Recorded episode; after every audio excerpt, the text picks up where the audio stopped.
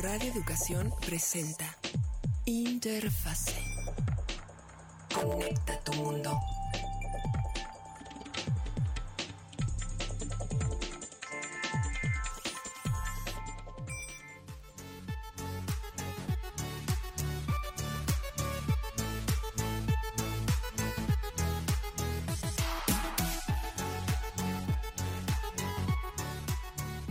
Nos conectamos en estos momentos o aterrizamos y le ponemos freno de mano para que ustedes puedan estar aquí en este espacio dedicado a la tecnología como cada jueves.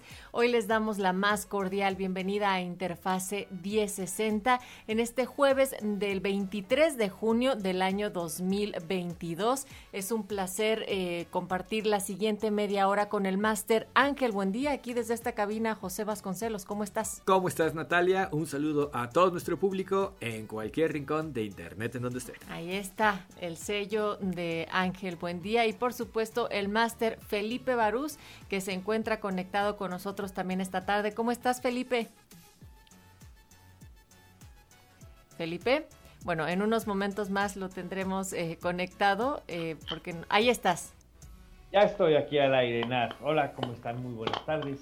Saludándolos con el gusto de todos los jueves, una vez más de forma remota.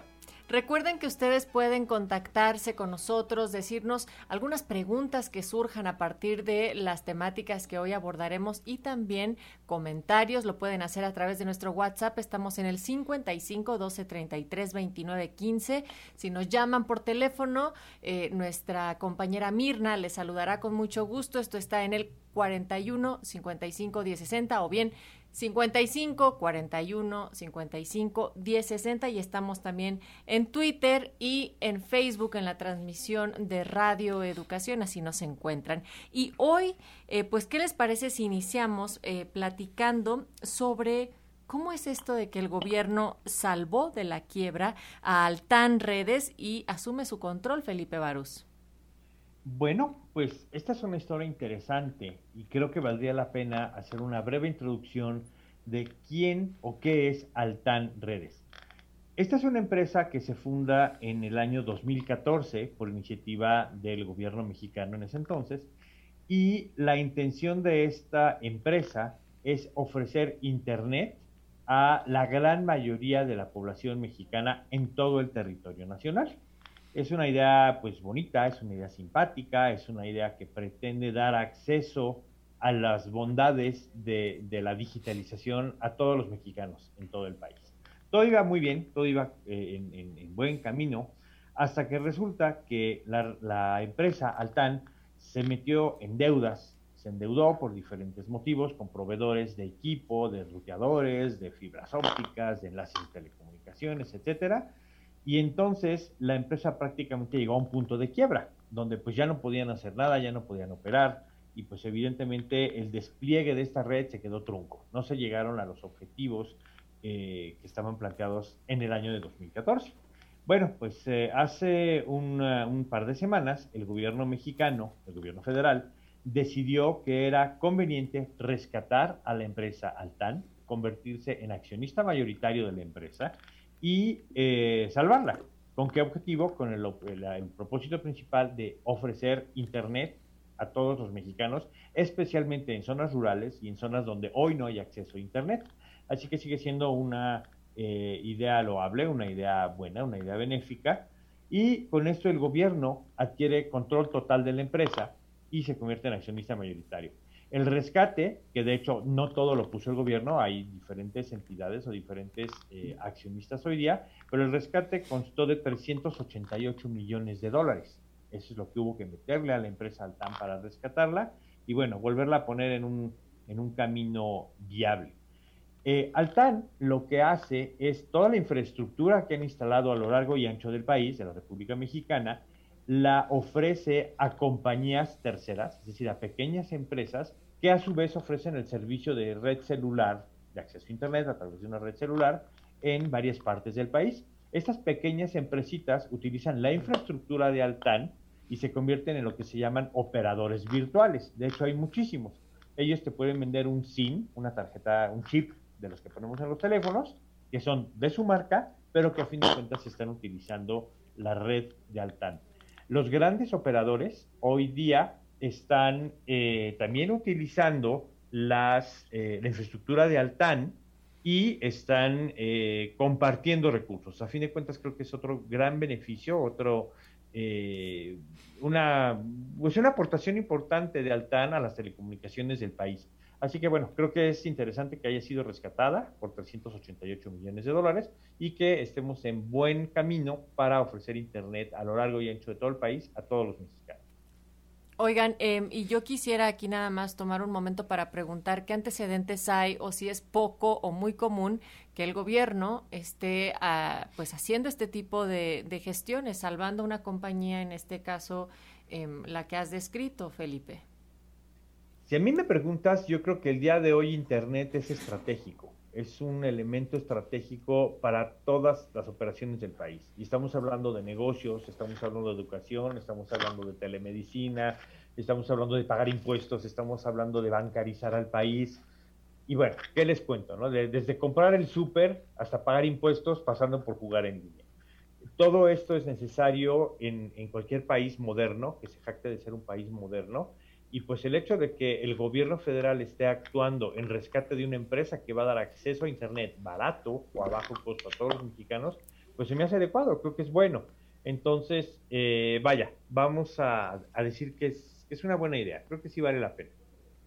Bien, pues estaremos al pendiente de, de, qué otra cosa sucede con esta compañía y otras tal vez que se pongan en el tintero. Ángel, buen día. Hablando de tinteros, eh, la semana pasada había quedado pendiente una nota que es más, tú dila para ah. que sea con el sabor merecido. Ay, sí, porque de hecho tiene un poco que ver con, desafortunadamente, con lo que Felipe acaba de hablar. Ha dicho, eh, por ejemplo, que eh, hoy en día podemos hacer una gran cantidad de trámites gubernamentales a través de Internet, a través de los diferentes sitios que hay. Claro.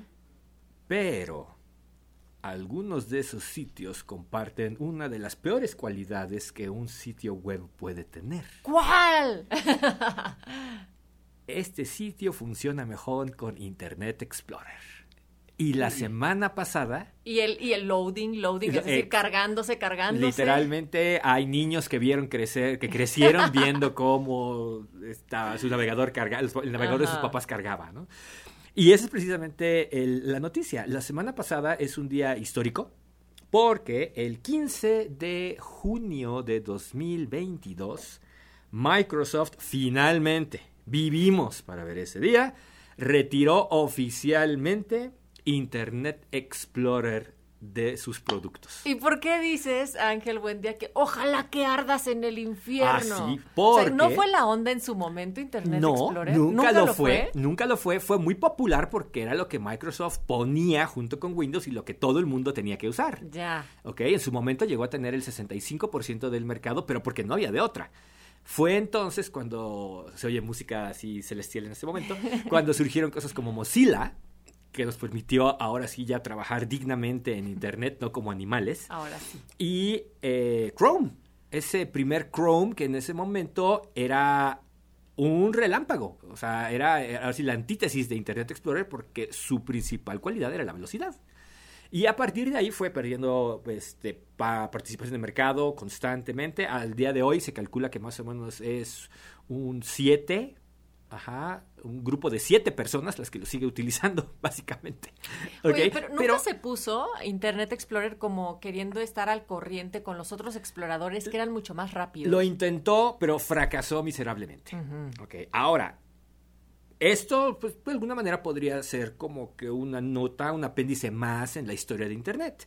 Desafortunadamente, en muchos países, México entre ellos, pero hay unos en los que se sorprenderían, precisamente como era el estándar, precisamente como era lo que venía con Windows de, ahora que de entrada por provisión, muchos sitios fueron programados básicamente como si fuera lo único que, que, hubiera. Para muchos sitios, al día de hoy, 2023, más de 20 años después, tienes que utilizar Internet Explorer o algo parecido para que pudiera funcionar. La cara de Natalia no me deja mentir. Me ha pasado. Señores del SAT, estoy mirando en su dirección. ¡Exacto! Ustedes han sido los, miro, Yo los responsabilizo, les apunto, los, apunto con, mi dedo. los juzgo duramente. Porque sí, al día de hoy hay sitios que necesitan un navegador de ese tipo para poder funcionar. Es absurdo, es ridículo, pero así es. Y no sé si esto es un dudoso honor, de hecho sí es un muy dudoso honor. No somos los únicos. De hecho, alguien diría que estamos en muy buena compañía, porque ¿en qué país crees que esto también pasa? Y de una manera tan, tan escandalosamente eh, eh, amplia, quizá como acá. Nunca lo creería. Yo cuando lo dije se me cayó así, el corazón se me hizo, eh, se me rompió y ya jamás volveré a amar. ¿De plano? Totalmente. Japón. Así es. No, ¿es en serio? ¿En serio?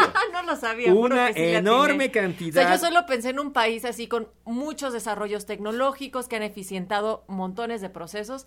¿En serio Japón? Así es. Muchísimos agentes de gobierno, instituciones financieras, instituciones financieras, también estoy mirando en su dirección. Ajá. Ajá. Compañías de logística y de manufactura en Japón operan sitios web que solamente funcionan en Internet Explorer y que ahorita están obviamente como gallinas sin cabeza intentando actualizar sus sitios para que la gente pueda utilizarlos, ¿ok? Felipe, este es un tema que a ti y a mí nos ha consumido interminables eh, llantos en los respectivos hombros, cafés, etcétera, etcétera. Es de esos temas que amamos odiar. Por supuesto, nos ha causado malestares estomacales y todo lo que te puedas imaginar muchas veces, muchas, muchas veces. Y afortunadamente debemos decir que la otra tecnología que era el, el, eh, cónyuge infernal perfecto de esto era Flash. Ah, claro. ¿Te acuerdas? Ah. claro. Entonces, imagínate, Internet Explorer, eh, el, el, ah, con, Flash, era para literalmente ponerte a llorar. Matrimonio hecho en el infierno. Sí. Matrimonio hecho en el infierno. Ahora, Flash ya no es más que un mal sueño. Así es. Y pues Internet Explorer debería de ser también ya un mal sueño, pero todavía está ahí. Traten de sacar su constancia de, ¿cómo se llama?, de inscripción al SAT o un complemento de pago o meter una factura en muchos casos y van a enfrentarse a la cruda, a la descarnada realidad de que Internet, el espíritu, ajá, el, el fantasma Ajá, el no muerto, sí, zombie. Yo lo enfrenté ayer y, de por sí, si entrar al SAT a hacer tu propia factura es un infierno. Eh, empiezan a sonar como campanas que sí, no ayuda para nada porque incluso como ahora han cambiado formatos o no sé si se están queriendo adaptar, o sea, no sé si alguien lo ha experimentado, pero se te pone una línea donde te dice, espérate, vamos a cargar tu información, espérate tantito, vamos a volver a cargarla. Bueno, ¿cuándo va a desaparecer por completo? ¿Y a qué entonces, por ejemplo, el SATA, a qué navegador se pasaría? Pues al que sea. O sea, ahorita mucho se está moviendo en la dirección de Edge, que es el navegador que vino a reemplazar en algún sentido el Internet Explorer y que ya opera bajo Chromium, que es el motor que también opera Chrome. Pero no, es diferente. Hay cosas que ni así jalan. Así que Creo que sin temor a equivocarme, Felipe, podemos decir que hay un círculo del infierno reservado para todos los diseñadores web, para todos los webmasters que aún no actualizan sus sitios para que jalen con cualquier navegador decente hoy en día. Absolutamente. Y hay un detalle importante que creo que valdría la pena mencionar, que es, eh, uno, si desarrollas para el web, aplicaciones web, usa estándares. Para eso son. Ese es el primer eh, punto importante. Y dos, hay empresas que forzan a sus áreas de sistemas y a sus desarrolladores a utilizar tecnologías viejas, obsoletas y feas, como es Internet Explorer y otras parecidas. Entonces, empresas que hacen eso entiendan que si utilizan estándares universales y a lo mejor hasta productos de código abierto, de código libre, pueden tener excelentes beneficios, excelentes resultados a bajo costo y cumpliendo con todas las normas y protocolos y procedimientos universales que todo el mundo va a poder usar sin problemas como este. Así es. Y hablando de recomendaciones para compañías, eh, no olvidemos que aquí hemos platicado sobre cómo la vida laboral se transformó a partir de la pandemia, como muchas empresas, no solamente ya con la reducción de los números de contagio, decidieron permanecer haciendo el llamado home office o la oficina en casa, trabajando a distancia, Pero pues esto implica también un montón de retos, ahorros a veces algunas compañías, maltrato laboral o que se tendría que entonces adecuar también los lineamientos y las leyes para este nuevo tipo de esquema de trabajo, Felipe. Y fue el caso también de trabajadoras y trabajadores de Amazon, pero ahora hay un, un antecedente interesante de quien les demanda por los gastos generados precisamente por hacer home office. Así es. Esta es una nota interesante y divertida, obviamente relacionada con tecnología, con cuestiones legales y yo diría que hasta un poquito de abuso. No sé de qué lado, pero hay abusos. Ay, ah, caray, ¿por qué? Ah, porque la nota básicamente es importa por esto. Uno, vamos a situarnos en California, California, Estados Unidos. Esto es importante porque ahí es donde la jurisdicción que nos atañe tiene lugar. Y esta jurisdicción o esta ley dice, si tú vas a trabajar en tu casa, la empresa para la cual trabajas está obligada a pagar todos los gastos derivados de ese trabajo relacionado en, eh, que, que en casa para esa empresa. La empresa es Amazon en este caso. Bueno, pues hay un ingeniero de Amazon que decidió demandar a Amazon por todos los gastos derivados de haber hecho home office durante dos años y pico, el tiempo que duró el asunto de la pandemia, pero el ingeniero está queriéndole cobrar a Amazon la computadora, la luz, la silla, el café, el azúcar, la taza y quién sabe qué tanto más. Eh, dado que la ley dice que la empresa tiene que pagar todos los gastos derivados del trabajo, todo el mundo le apuesta a que va a ganar el empleado, porque todo eso lo usaba como si estuviera en la oficina. El café, la taza, el azúcar, la cucharita, todo eso lo tenía en la oficina. Ah, pues el señor se tuvo que comprar otras para trabajar en casa. Entonces todo el mundo le apuesta a que va a ganar el empleado. Y es ahí donde entra el terreno del abuso o no abuso. ¿Por qué? Porque seguramente tenías café en casa, seguramente tenías cucharitas en casa, seguramente ya tenías computadora en casa y a lo mejor la luz sí te la tendría que pagar, pues porque consumiste más energía eléctrica al trabajar más horas para Amazon. Entonces ya se está volviendo esto una discusión de tipo legal, donde pues sí, la ley dice que la empresa debe de pagar esos gastos, pero ¿hasta dónde? ¿Dónde está la raya? ¿Dónde está el límite de qué puede pagar la empresa y qué no? ¿Y cómo le comprueba el empleado que en efecto estuvo sentado ocho horas en esa silla sin moverse y no se levantó a ver el periódico o a ver la tele o a tomar un break en el jardín? Hay muchos cuestionamientos y que es donde entra el factor abuso, ¿no? Eh, las empresas quieren tener a los empleados en las oficinas por control, pero eso obviamente genera gastos de bienes raíces, de renta de oficinas, de desplazamiento, de, el famoso commute o el moverse de casa a oficina con el tráfico, la gasolina y demás. Y bueno, se deriva toda una problemática grave y, compleja de esto. Entonces, eh, vamos a, darle seguimiento a esta demanda, a ver en qué termina. Les digo, los abogados y la gente especializada en esto dicen que va a ganar el empleado porque la ley dice que la empresa tiene que pagar los gastos, pero a ver si no sienta un precedente de abusos para este tipo de cosas. Y entonces las empresas definitivamente van a decir, no me importa lo que diga la ley, te vienes a trabajar a la oficina y no me importa qué pase. Con los detrimentos en tiempo, en tráfico, en gasolina, en moverse de lugar, etcétera, que eso conlleva. Así que es un caso interesante de legalidad y tecnología. Y de nuevos tiempos que ha provocado la pandemia, Felipe y Ángel. Por supuesto. Sí, y, como dices, ¿no? El problema quizá no es el que una compañía pague o no. O sea, eso está a cierto punto claro. Pero la raya, ajá, a lo mejor el problema de esta demanda básicamente es el exceso, ¿no? Como dices, el abuso. Porque hay cosas que creo que perfectamente hubieran cabido dentro de esa demanda y que difícilmente hubieran sido cuestionadas. Pero ya el meterte a terrenos tan de minucia, pues es lo que hace o lo que hace esto cuestionable, ¿no?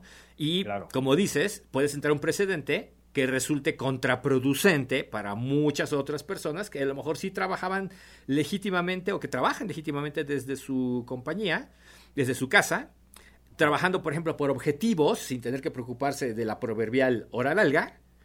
y perder esa oportunidad, pues la verdad es que sería lamentable, ¿no? Si estaríamos perdiendo algo importante. Esperemos, vamos a ver qué decisión eh, a qué decisión se llega, ¿no? Y realmente qué, qué dictamina el juez ahí en California a ver si hay un poquito más de sensatez o hay matices en todo esto que puedan ayudar a mitigar el posible problema de esto. Ahora, desde mi punto de vista no Godín, eh, yo argumentaría, pues sí, o sea, el equipo que sea necesario, la computadora, un espacio adecuado, dependiendo de cuáles son también tus funciones y tus tareas, porque además estamos hablando de Amazon, o sea, no es el comercio local del barrio, sino que tienen una infraestructura que también tendrían que tener ya regularizada toda esa parte. La e-comercería del barrio. Exacto. Claro. La paquetería. Además acuérdate que la ley no habla del tamaño de la empresa. Mm. O sea, es que igual eso sería un changarro de tres personas que les cuesta pagar laptops y computadoras. No como Amazon que tiene millones de dólares y millones de empleados y demás, que pues una laptop más o una laptop menos, a lo mejor son, es un pelo de un gato, ¿no? a eso me refiero, se tendría que, adaptar. Claro. ¿No? Y luego cómo se aplica eso en otros países, eso a ver cómo nos toca.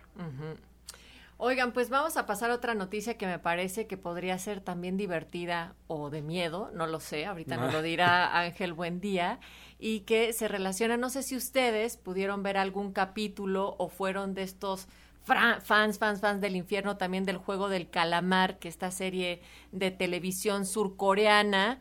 Eh, que se presentó en Netflix por allá de septiembre, ¿no? Del 2021. Así es, y obviamente creó mucha polémica, mucha controversia por la naturaleza de, eh, pues ahora sí que del, contenido, ¿no? que es gente ah, en una especie de juego con consecuencias fatales. Exactamente, literalmente pierdes y te mueres, tal cual. Y, ganas, solamente, solamente una persona, exactamente, solamente una persona puede ganar y gana una tonelada de dinero. Sí. Y pues sobra decir que es, eh, fue un éxito. Primero que nada, fue un éxito global. Sí. Porque, como dijiste, la serie es de origen sudcoreano, pero fue un hit en todo el mundo.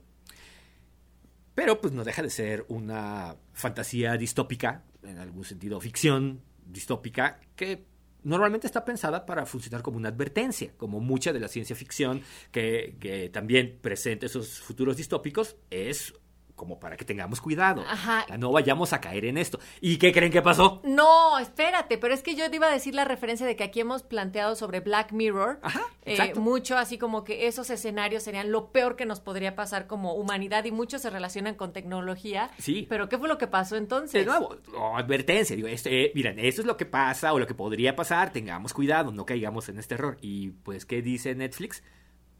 Oye, ¿y si hacemos esto en realidad? Netflix lo planteó. Netflix mismo dijo, pues vamos a hacerlo en vivo, vamos a hacerlo real, el juego del calamar, que podría salir mal.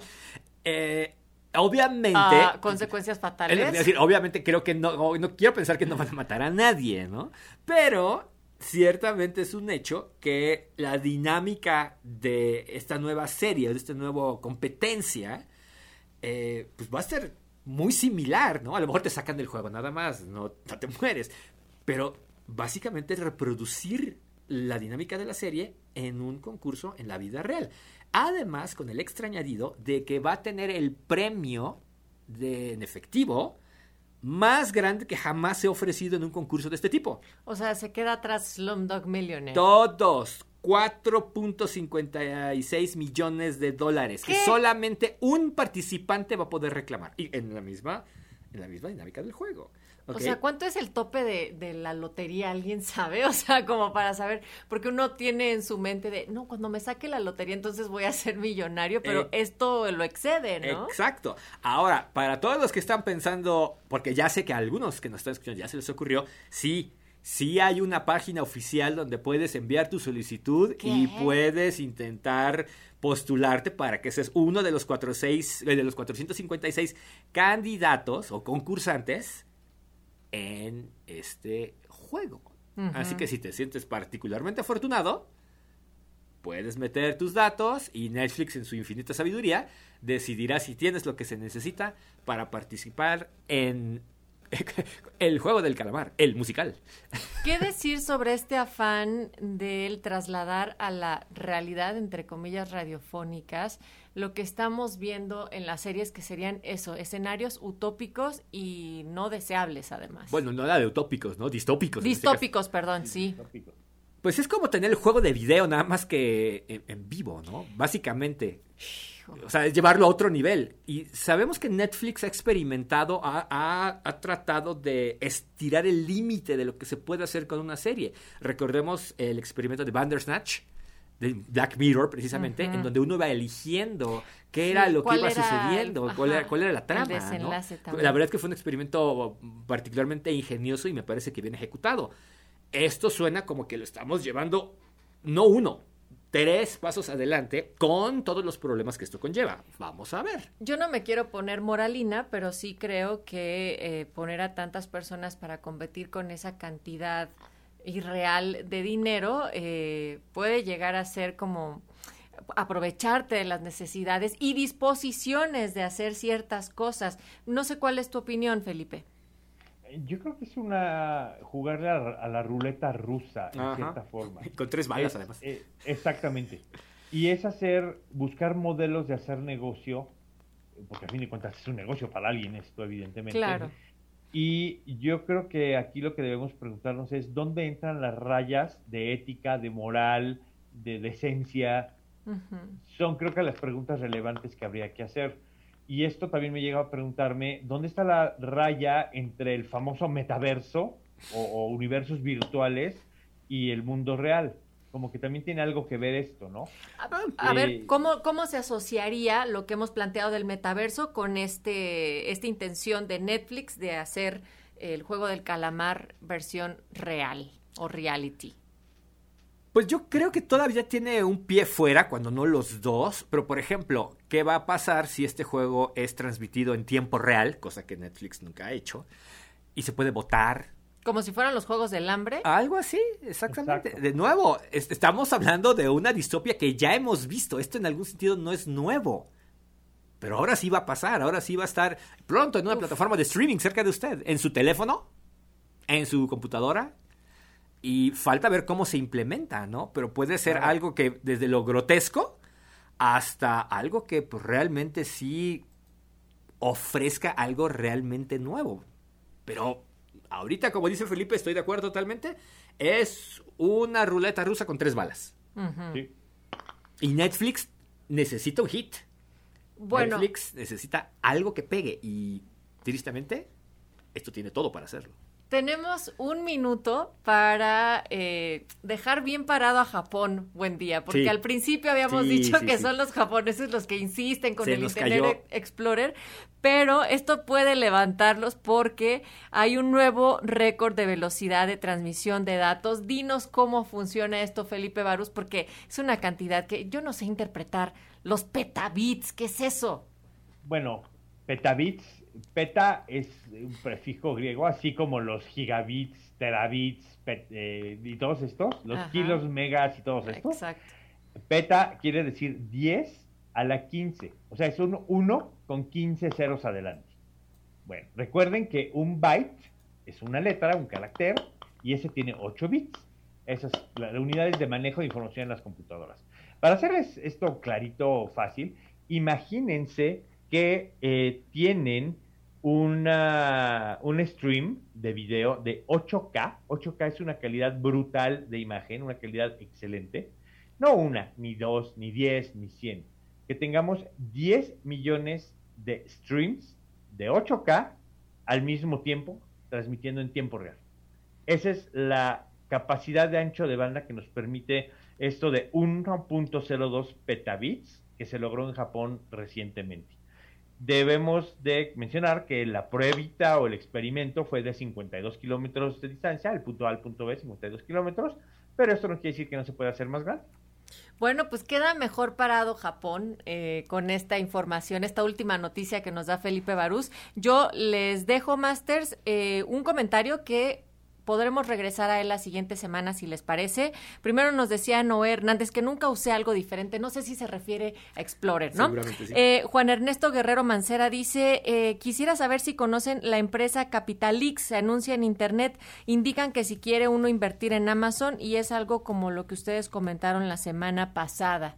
Bueno, Cuidado con lo que se encuentran en línea, aguas. Aguas. Mucho. Mucho, mucho cuidado y podemos revisitar este tema, si les parece, en nuestra próxima emisión. Gracias por haberse contactado y conectado a través de las redes de Radio Educación en la transmisión de Interfase, también, por supuesto, a nivel digital. Nosotros nos encontramos aquí el próximo jueves. Pásenla muy bien. A nombre de todo el equipo les damos las gracias.